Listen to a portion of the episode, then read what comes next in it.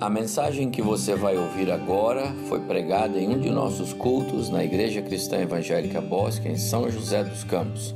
Ouça atentamente e coloque em prática os ensinos bíblicos nela contidos.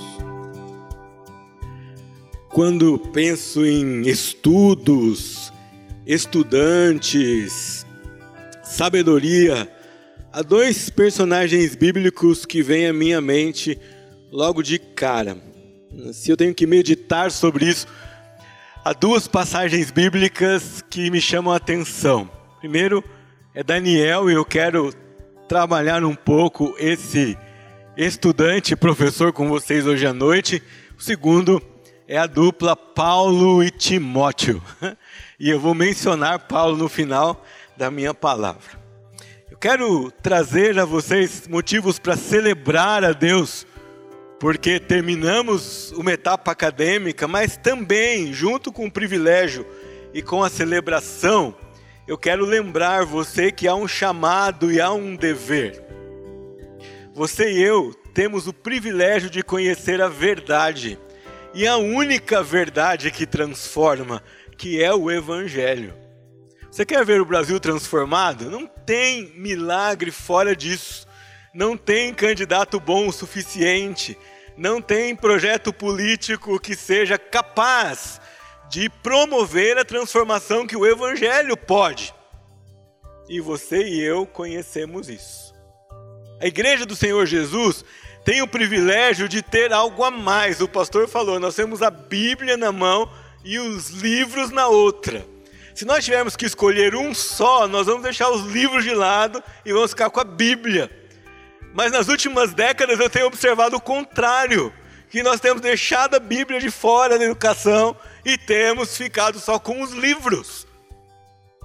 E é tempo de nós, onde quer que formos, em qualquer lugar, em qualquer parte que estivermos envolvidos em educação, seja como diretor, coordenador, professor, pai, é, pai que ensina em casa, o que for, nós precisamos, como cristãos, recuperar que em uma das nossas mãos precisa estar a Bíblia. E o veículo para transformar a nossa nação pode até ser a educação, mas o conteúdo que transforma é só o conteúdo do Evangelho, é só o conteúdo da palavra de Deus. Não há transformação fora disso. Qualquer transformação dessa, ela vai ser temporária, aparente, mas não verdadeira e real, como é a transformação promovida pelo Evangelho do Senhor Jesus, pela palavra de Deus, em qualquer campo que o Senhor Deus chamar você para atuar, seja ele onde for, em que lugar for, em que ciência for, em qual conhecimento for. Um autor muito conhecido na década de 90 escreveu um livrinho chamado Discipulado Diário para pessoas, é, para cristãos, perdão, e ele diz assim: de cara você tem que aprender o seguinte: você não é dentista, você é um discípulo de Jesus que veste um disfarce de dentista. Você não é engenheiro, mas você é um discípulo de Jesus que veste um disfarce de engenheiro. Você não é um comerciante, você é um discípulo de Cristo atuando como comerciante, mas você é discípulo de Cristo. Quem comprar de você precisa notar, está ali um discípulo de Cristo. Quem tiver aulas com você precisa notar, está ali um discípulo de Cristo. Quem encomendar um projeto para você, precisa notar, está ali um discípulo de Cristo. Quem for seu chefe, precisa notar, esse, essa pessoa é um discípulo de Cristo, ela é diferente. E se você for chefe de alguém, esses subalternos precisam olhar para você e precisam dizer assim: está aí um, um discípulo de Cristo. Quando você frequenta um curso, quando você vai à escola, quando você se matricula em algum, em algum segmento educacional, Aquele que ensina você precisa olhar para você e dizer assim: está aqui um discípulo de Cristo. Ele estuda, ele faz as coisas que tem que fazer, ele cumpre a obrigação dele. E ele chega na sala com os seus apontamentos em dia. É assim que um cristão vê a sua vida, inclusive sua vida acadêmica. Os Estados Unidos da América tiveram o privilégio de começar o seu país dentro de uma visão cristã. De fato, se você observar a história daquele outro país na outra América, os 200 primeiros anos, quando a educação deles era fundamentada na Bíblia, a partir da Bíblia, houve muito florescimento intelectual, descobertas, desenvolvimento de teorias, aparecimento de pessoas notáveis, muito mais do que nos 200 últimos anos de sua história, quando foram abandonando gradualmente a palavra de Deus, é, que tinha lugar privilegiado no seu coração. Uma das universidades mais famosas daquele país que você certamente já ouviu falar dela, a Universidade de Harvard diz assim, logo na sua entrada: cada estudante deve ser simplesmente instruído e intensamente impelido a considerar corretamente que o propósito principal de sua vida e de seus estudos é conhecer a Deus e a Jesus Cristo, que é a vida eterna. Seja qual for o campo, você já pensou que quanto mais você entende de ciência, mais você deve glorificar a Deus? Porque você vai notar a complexidade da inteligência do nosso Senhor. Quando você estudar o corpo humano, quando você estudar a geografia, as galáxias e a própria língua. Já pensaram como é encantador ter mais de 4 mil línguas no mundo? De pessoas que conseguem expressar e dar pelo menos mais de 4 mil nomes a mesma coisa. Não dá para olhar para isso e simplesmente dizer assim: ah, é isso mesmo. Não, não dá. É muita maravilha para ficarmos olhando para isso e dizer assim: ah, isso é uma coisa comum, é assim mesmo que funciona. Essa é uma visão não cristã de mundo, de vida, de educação. Porque a visão cristã e bíblica de educação nos faz pensar que qualquer coisa que estudamos, qualquer conhecimento que adquirimos, qualquer campo que adentramos, deve nos levar para conhecer a Deus, para glorificar a Ele e para proclamar a vida eterna que temos em seu Filho Jesus. Daniel é um exemplo para nós. Abra sua Bíblia comigo no primeiro capítulo do livro de Daniel. Eu quero ler, fazer alguns comentários sobre o texto e depois, então, quero levantar com vocês três privilégios e três deveres que nós temos, oriundos desses privilégios, que Daniel exemplifica para nós. Então, Daniel, capítulo 1, assentados mesmo como os irmãos estão, os irmãos vão lendo comigo e eu quero ir passando pela história dele. Eu quero primeiro ler e contar a história dele para vocês, depois eu quero voltar em alguns pontos e salientar essas lições. No ano terceiro do reinado de Joaquim, rei de Judá, Veio Nabucodonosor, rei da Babilônia, a Jerusalém e a sitiou. O Senhor lhe entregou nas mãos a Joaquim, rei de Judá, e alguns dos utensílios da casa de Deus. A estes levou-os para a terra de Sinar, para a casa do seu Deus, e os pôs na casa do tesouro do seu Deus. Disse o rei a Aspenaz, chefe dos seus eunucos, que trouxesse alguns dos filhos de Israel tanto da linhagem real como dos nobres. Agora preste atenção os critérios que o rei estabeleceu e Daniel e seus amigos vão se encaixar neles. Primeiro, jovens sem nenhum defeito, de boa aparência, instruídos em toda a sabedoria, doutos em ciência, versados no conhecimento e que fossem competentes para assistir no palácio do rei e lhes ensinasse a cultura e a língua dos caldeus. Você prestou atenção nesse currículo exigido aqui pelo rei? Quais eram as qualidades dos jovens que ele estava sequestrando, aprisionando no país de origem? De certa forma, escravizando. Então, dentre todos aqueles escravos, ele queria achar pessoas com essas qualidades. É tão interessante pensar que você não acha isso em outros registros históricos sobre outros povos escravizados.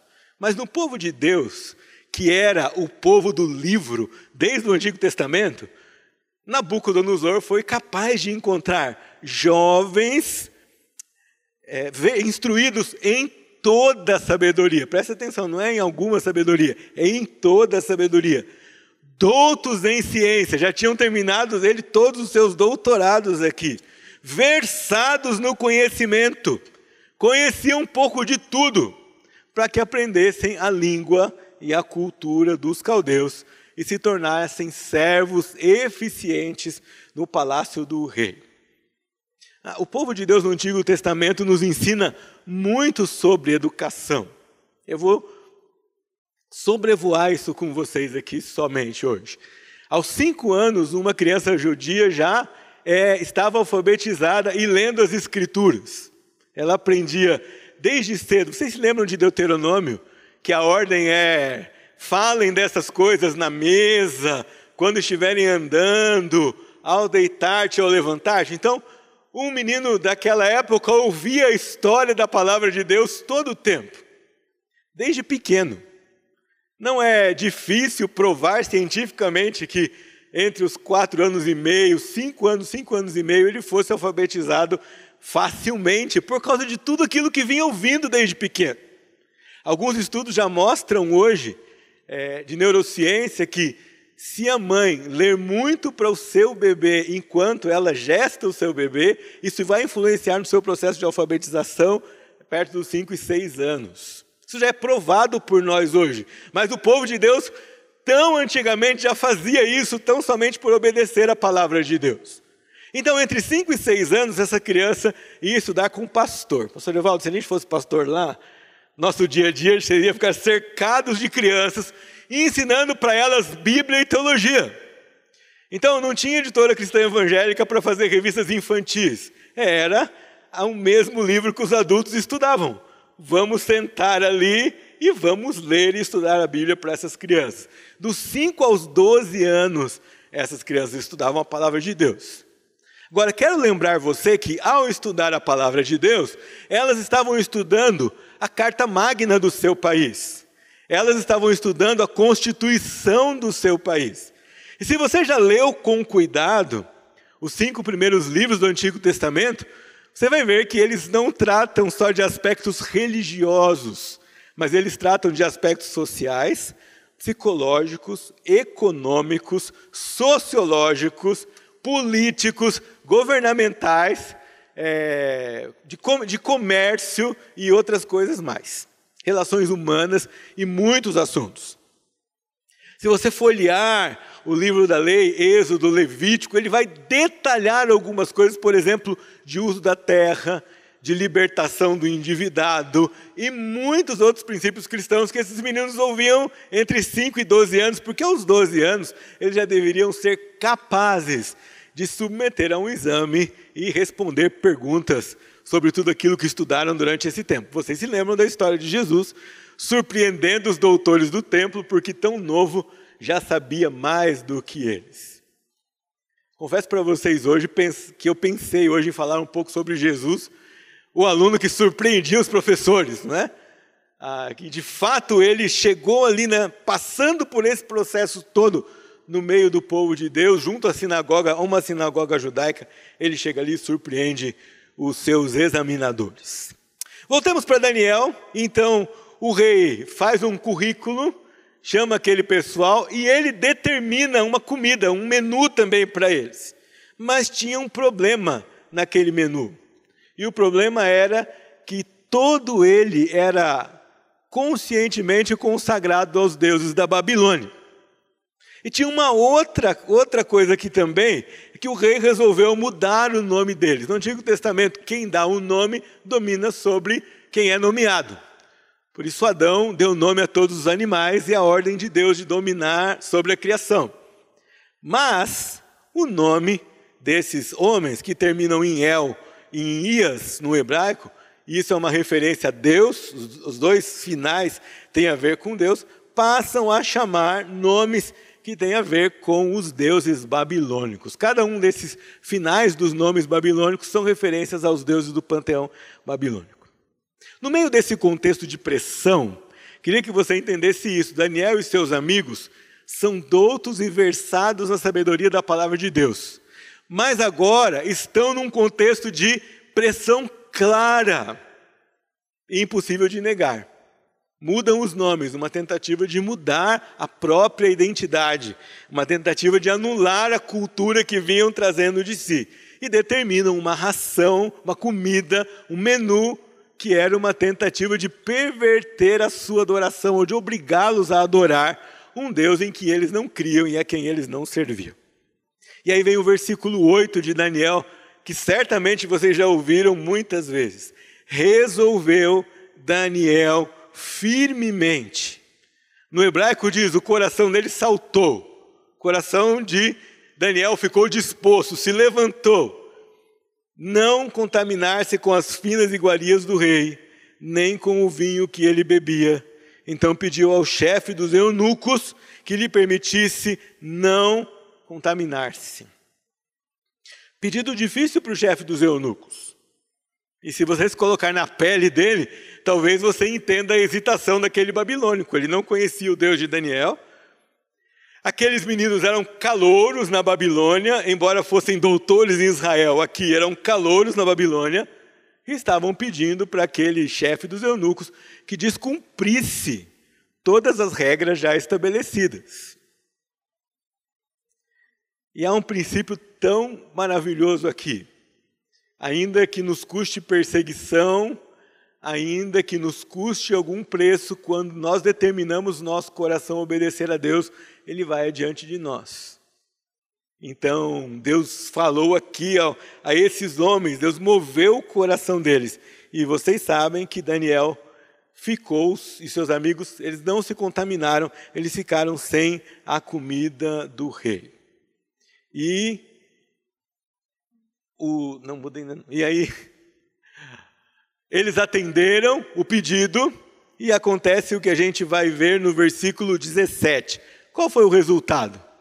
Ora, a estes quatro jovens, Deus deu o conhecimento e a inteligência em toda a cultura e sabedoria. Vocês perceberam o que está aqui nesse texto?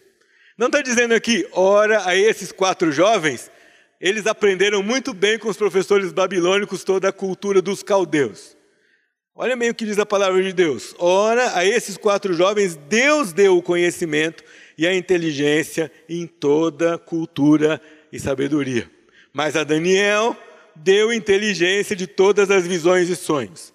Vencido o tempo determinado pelo rei para que os trouxessem, o chefe dos eunucos os trouxe à presença de Nabucodonosor. Então o rei falou com eles, e entre todos não foram achados outros como Daniel, Ananias, Misael e Azarias, e por isso passaram a servir diante do rei. Olhem o versículo 20. Em toda matéria de sabedoria e de inteligência, sobre o que o rei lhe fez perguntas, os achou dez vezes mais doutos do que todos os magos e encantadores que havia em seu reino. Leia-se aqui, magos e encantadores por eruditos, e por pessoas entendidas de ciência naquela época. Daniel continuou até o primeiro ano do rei Ciro. Capítulo 2 tem uma outra história, eu vou só mencioná-la aqui. É que o rei tem um sonho e fica muito perturbado. E ele devia ter aqui um corpo de doutores muito grande, porque todo mundo se movimenta para interpretar o sonho do rei, mas ninguém pode. Onde está Daniel e seus amigos nesta hora. Onde estão eles? Servindo ao Senhor seu Deus, orando ao Senhor, fazendo aquilo que compete a um profissional, um estudante cristão. Não largavam a palavra do Senhor da sua mão. Então, quando ninguém podia resolver nada, trazem a Daniel e ele resolve aquele mistério para o rei Nabucodonosor e direciona a glória do seu sucesso ao Senhor. O que nós aprendemos com Daniel quando nós olhamos para ele? Quais são lições preciosas para nós dessa história que nós temos aqui? Primeiro é, nós temos o privilégio de estudar enquanto estamos no mundo. Sabe quantas pessoas têm acesso a algum tipo de estudo, a algum tipo de conhecimento? Você tem ideia de quantos cidadãos brasileiros não têm alcance a isso? E aqueles que têm, devido a alguns problemas de aceleração, é, alguns programas de aceleração, não têm acesso a programas de qualidade ou a conhecimento de qualidade. Você tem ideia ainda de quantas pessoas no nosso país não têm acesso a livros, não conseguem é, manusear, não conhecem uma biblioteca, não leram ou não leem nem um livro ou dois por ano. Há várias pesquisas sobre isso no Brasil, e, as, e, e cada vez que nós lemos, a gente, a gente se espanta e ora, Senhor, nos ajuda a promover mais isso. Não consigo pensar que alguém que ama Jesus e a sua palavra, alguém que se conforma e não entender as coisas, e não estudar mais, e não crescer, e não querer conhecer mais, tanto a palavra do Senhor quanto aquilo que o Senhor fez. Diria que se você conhece a Cristo, serve a Jesus, mas pensa assim, ah, tá bom do jeito que está, você ainda não entendeu muito bem qual é o caminho que o Senhor tem para um filho seu. Estou dizendo que amanhã você precisa sair daqui e se matricular num curso ou numa escola, mas você precisa conhecer, você precisa estudar, você precisa entender, você precisa ler primeiro a palavra de Deus e depois sobre outros assuntos que vão tornar você mais pronto a servir ao Senhor. Estudar é um privilégio, terminar um curso é um privilégio. Poder exercer alguma atividade profissional relacionada a, a um curso que nós fazemos é um privilégio, é um presente. Por isso nós estamos aqui dando graças ao Senhor. Por isso nós estamos aqui louvando ao Senhor. Mas ao mesmo tempo também esse privilégio traz a você um dever. É o privilégio de estudar no mundo, mas é o dever de não ser do mundo. É o privilégio de conhecer enquanto você está aqui, porque você vive aqui, mas de não ceder ao sistema desse mundo, nem ao conhecimento dele, nem aquilo que o mundo diz que é contra a palavra de Deus. Nós precisamos nessa área ter a mesma postura de Daniel. Nós vamos resolver firmemente não nos contaminar. Seria tão bom se a simples resolução de não nos contaminar afastasse de nós a pressão que o mundo coloca sobre nós. Mas não é assim que funciona. Jesus já nos advertiu que, se ele mesmo passou apuros por aqui, nós também passaríamos, mas ele estaria conosco. Privilégio de desfrutar das coisas que o Senhor nos deu aqui, mas sem nos entregar aos valores que são contrários da palavra de Deus. Então, nós devemos conhecer tudo que for possível, mas com o alvo de ver o Senhor, com o alvo de enxergar o Senhor, com o alvo de glorificar o Senhor. O resultado de tanto conhecimento não pode ser orgulho. Não posso dizer assim, ah, eu conheço mais do que todos os outros homens, então todos têm que me ouvir, não podem opinar sobre nada. Pelo contrário, o resultado de mais conhecimento precisa ser humildade, precisa ser amor ao Senhor. E quanto mais eu conheço, mais eu amo ao Senhor. E quando mais eu conheço, mais eu me responsabilizo por não ceder às pressões daquilo que está no mundo.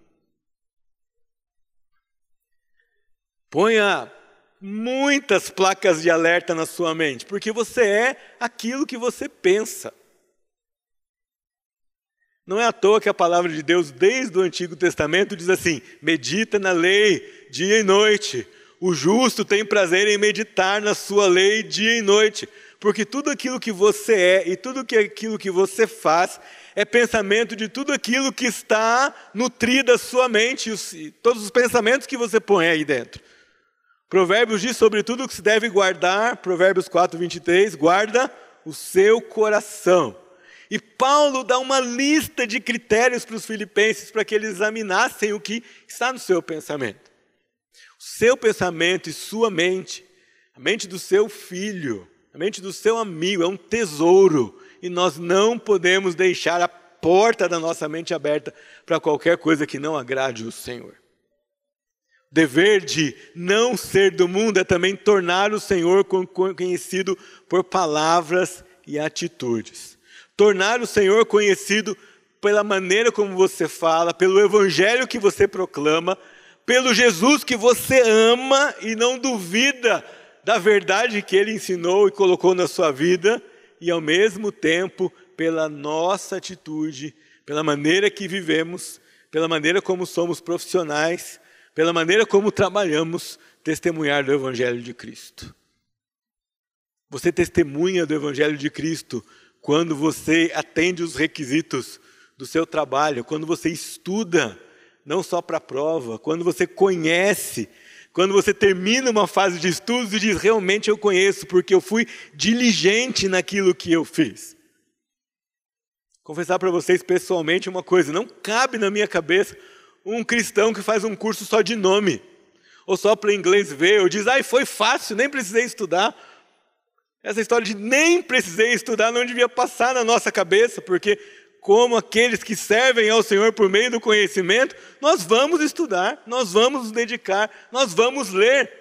Paulo diz que nós temos que fazer na nossa vida tudo como se fosse para o Senhor. Uma vida de estudo desleixada não é um sacrifício, um ato de louvor ao Senhor. Então nós temos privilégio aqui de estudar aqui nesse mundo, mas nós devemos mostrar que nós não somos dele, nós fazemos as coisas diferente, de maneira diferente. Nós encaramos tudo isso de maneira diferente. Nós vivemos isso de maneira diferente. Próximo privilégio também é o privilégio de se desenvolver enquanto estuda e conhece mas o dever de servir ao próximo porque você se desenvolveu.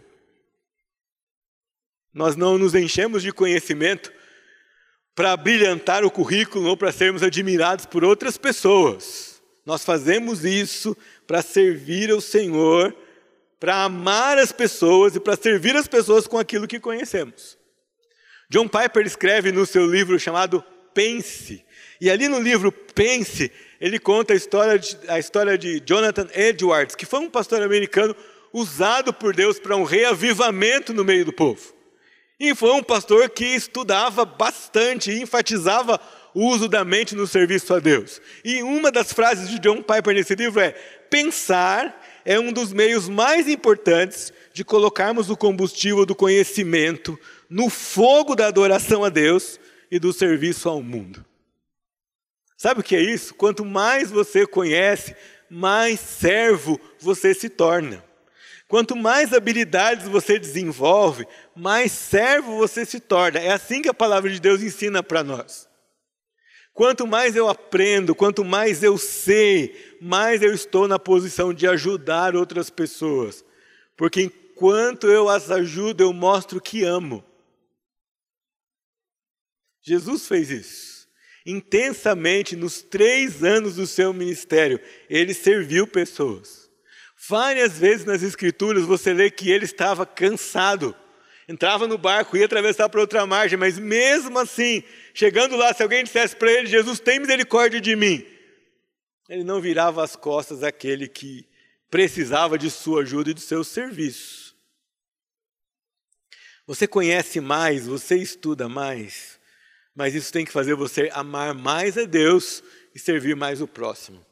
Se isso não acontece, você precisa reavaliar um pouco o seu coração e as suas motivações na sua vida de estudo, ao pegar o seu diploma, ao seguir na sua carreira.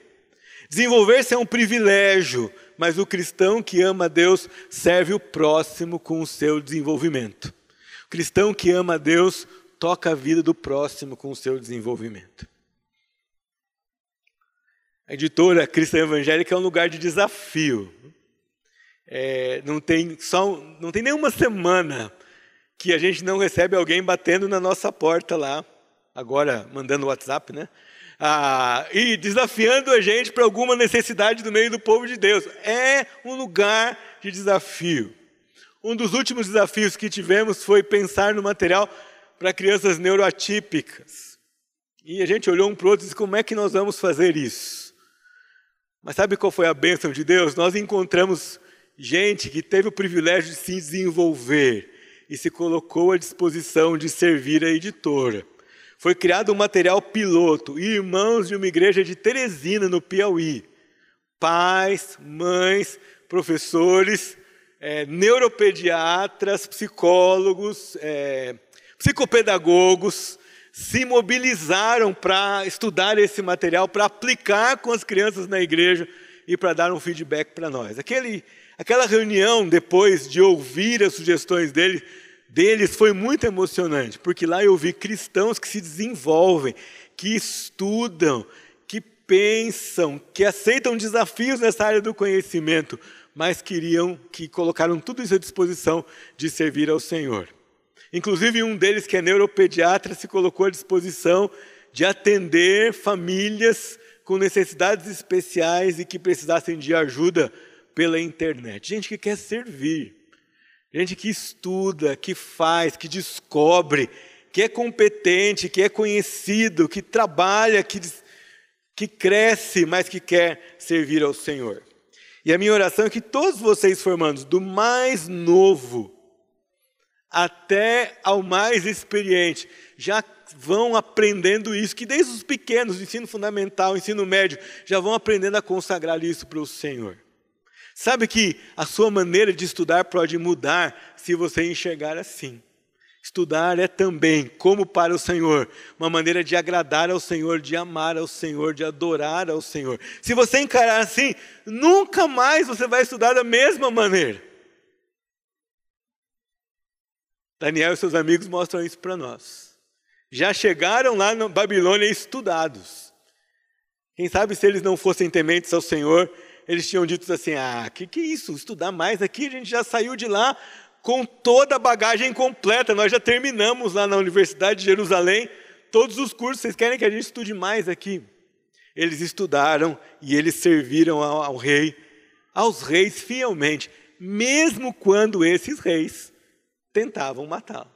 Matá assim foi com os três amigos e assim foi com Daniel. Já pensou nisso? Como nós precisamos aprender com esses gigantes das Escrituras, meus irmãos? Às vezes, por muito menos, já nós não queremos atender e servir as pessoas. Mas esses meninos aqui pagaram, esses jovens pagaram um preço, se dedicaram e serviram aqueles que depois os retribuíram com maldade a princípio. É assim que é a visão cristã. Por último, o privilégio de ser premiado, mas o dever de glorificar a Deus. Não tem problema, você pode receber elogios, prêmios, abraços e, e palavras de afirmação, mas você não pode se esquecer que a glória é de Deus. Você não pode se esquecer que se você chegou em algum lugar, foi Deus que colocou você lá. Você pode estudar, pode ralar, pode treinar, pode fazer os melhores cursos, mas nunca perca de vista: é Deus quem move a nossa vida, é Deus quem abre portas, é Deus quem nos guia. E nós devemos sempre dar glórias para Ele. Irmãos, dar glórias a Deus nos põe no nosso lugar. A gente reconhece o esforço. Todos os irmãos que receberam aqui hoje seu diploma, receberam lá seu diploma, receberam aqui hoje um presente da igreja, reconhecem, reconhecemos o esforço de cada um. Mas no final dessa etapa você precisa virar e dizer: Eu dou graças a Deus e eu dou glórias a Deus. Aqui no livro de Daniel, cada vez que uma coisa dava certo para esses rapazes, o Deus de Israel era glorificado. No capítulo 2, Nabucodonosor um rei muito arrogante reconhece que o Deus de Daniel era Deus sobre todo o universo. Ele, ele reconhece que tinha alguém maior do que ele, quando isso era praticamente impossível naquela época. Olhe para trás, nesse tempo que você investiu, e responda a pergunta: o que você tem para agradecer? Quantos motivos você tem para agradecer? Quantas portas o Senhor abriu? Quanto você ouviu de coisas novas, quanto aquilo maravilhou você para conhecer o Senhor. Deus será glorificado à medida que você é mais do que você conhece. Conhecimento para o cristão não pode ser só informação. Deus não quer cristãos com a cabeça gigante e o corpo franzino, minúsculo. É? Deus quer gente que conhece, mas que é, que se exercita, que põe em prática, que glorifica Ele, mas que é como o Senhor Jesus. É assim que a Bíblia mostra para nós, é assim que Daniel nos é, exemplifica para nós como um cristão deve estudar. Eu quero terminar minha palavra dando para vocês um exemplo neotestamentário de Paulo. Pode tirar, Silas, por favor. Dando um exemplo neotestamentário de Paulo. E depois em casa, você lê Atos capítulo 17. Pode tirar. Lê Atos capítulo 17, porque você vai ver como o conhecimento na vida de Paulo fez diferença quando ele foi desafiado a pregar o evangelho num contexto adverso à pregação da palavra do Senhor e como ele o fez usando o conhecimento que tinha adquirido é, na cultura daquele povo. O povo de Atenas estava muito irritado com a pregação do evangelho. Quando Paulo tenta mencionar a ressurreição, eles vão dizendo: o que, que esse tagarela está falando por aí? Mas eles chamam Paulo até o seu local de autoridade. O texto diz para nós que Paulo entra e o seu espírito estava revoltado face à idolatria daquele lugar. Era muito pecado. Mas sabe o que ele faz? Submisso ao Senhor, ele começa a falar com aqueles homens a respeito da história de Atenas. E ele vai dizer para eles assim: Em tudo vos vejo muito religiosos, mas eu notei uma coisa. Passei por aqui, eu vi um altar escrito ao Deus desconhecido. Sabe por que Paulo menciona isso? Porque ele conhecia a história da Grécia. Muitos anos antes, um historiador grego tinha registrado que Atenas tinha sido assolada por uma pandemia, por uma febre. E muitos estavam morrendo. Então eles começaram a sacrificar a todos os seus deuses e nada resolvia. Eles terminaram os rituais para todos os deuses que eles conheciam e a pandemia não ia embora. Então eles resolveram construir altares e escrever nesses altares ao Deus desconhecido. E tem mais. Eles iam abrir a, a porta do curral e as ovelhas, para chegar, para serem sacrificadas, teriam que chegar naquele altar para o Deus desconhecido sozinhas. Então, eles não iam se dar o trabalho de pegar a ovelha e colocar lá. E a história dos gregos conta para nós que naquela manhã as ovelhas saíram do seu lugar, todas elas se deitaram em cada altar que tinha sido separado para o Deus desconhecido. E o sacrifício foi feito. Sabe o que aconteceu depois desse sacrifício? A pandemia acabou. A febre cessou. Parou de morrer gente. Você percebe como Paulo foi perspicaz na sua maneira de servir aqueles atenienses pregando o evangelho e de glorificar a Deus? Ele pegou todo o seu conhecimento de história e chamou a atenção daqueles homens estudiosos. Sabem esse Deus que registrou o caráter e a ação dele na história de vocês há muito tempo atrás? É sobre esse que eu estou falando aqui hoje. Esse Deus que vocês já conhecem, vocês estão me acusando de fazer novidade, de trazer novidades, mas vocês já conhecem, está, estão nos livros de história de vocês. Essa história está registrada aí, vocês já leram. E ele continua, esse Deus, e vai entrando em outros campos de conhecimento, ele que nos dá a vida, a respiração e tudo mais. Foi ele quem criou todos, de um só fez toda a raça humana. Você quer ver um exemplo de alguém que de posse do seu conhecimento servir ao Senhor. Lê com calma a história de Paulo, quando ele prega o evangelho aos atenienses, sem mencionar, a princípio, nenhuma parte das escrituras. Ele menciona o registro da história dos atenienses. Então, com muita habilidade, ele chega no evangelho e vários daqueles atenienses creem no Senhor por causa do conhecimento de Paulo, colocado a serviço do próximo para glorificar a Deus. A minha oração é que cada um de vocês, desde o estudante mais jovem até o mais experiente, e desde aqueles de todos nós que já concluímos as nossas etapas de estudo e trabalhamos em decorrência desse estudo, não percamos essa visão de vista. Quanto mais nós conhecemos, mais servos nos tornamos mais glória a Deus devemos buscar, mais amor em forma de serviço devemos prestar. É isso que deve significar para nós um diploma. Deve ser um retrato de que agora eu sou servo. Me graduei na fase de servir ao Senhor e de glorificar a Ele com aquilo que eu conheço. Conheci e aquilo que eu conheci me fez amar ainda mais o nosso Senhor.